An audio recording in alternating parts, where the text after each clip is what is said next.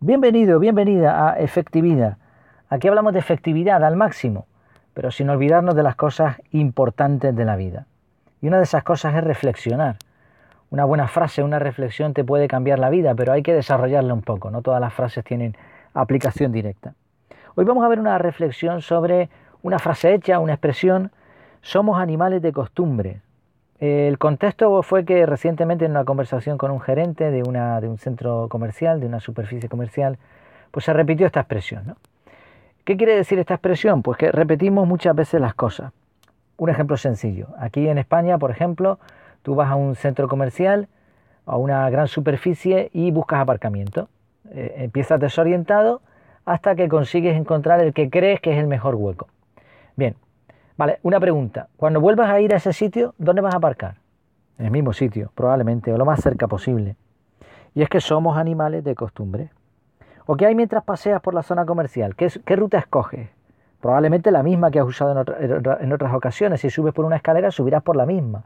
Girarás en el mismo sentido. Somos animales de costumbre. ¿A qué restaurantes vas? ¿Qué tiendas escoges? Las mismas, ¿verdad? Nos cuesta mucho salir de la rutina y cambiar de forma consciente. Esto tiene que ver también con la famosa resiliencia, entre otras muchas cosas.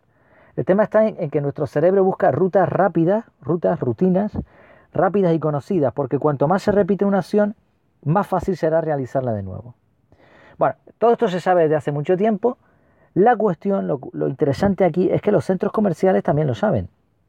Por ejemplo, en muchos aparcamientos, en muchos parkings se están poniendo unas lucecitas verdes o rojas dependiendo de si el hueco está ocupado o no.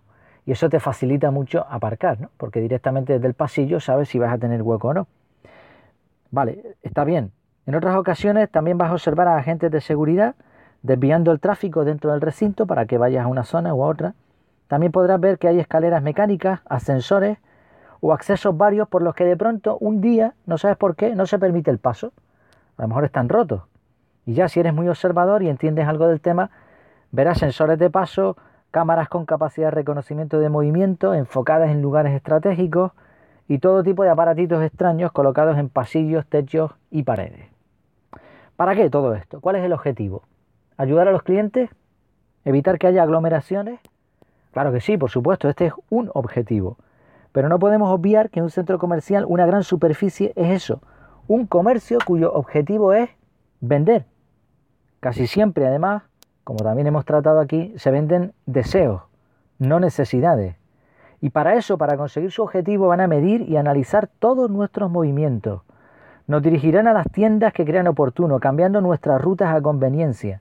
Nos atraerán con luces y artilugios de todo tipo, sonidos, olores, efectos, lo que haga falta para que lleguemos al punto escogido y saquemos la billetera del bolsillo. Sí, nos encantan las rutinas, hábitos y costumbres, somos animales de costumbre. El problema está en que más de uno también piensa que somos animales, seres inferiores a los que se puede manejar sin que se enteren. Por eso, la próxima vez que visites una gran superficie o algo parecido, recuerda que igual tú también podrías ser un animal de costumbre. Por cierto, y de paso, una frase de Facundo Cabral buenísima, solamente lo barato se compra con dinero. Espero que te haya gustado esta reflexión. Recuerda que en efectividad.es tienes esta misma entrada en forma de artículo con imágenes, GIFs, eh, bueno, enlaces, citas, etcétera, un montón de cosas más. Échale un ojo a ver qué te parece. Me despido. Que lo pases muy bien.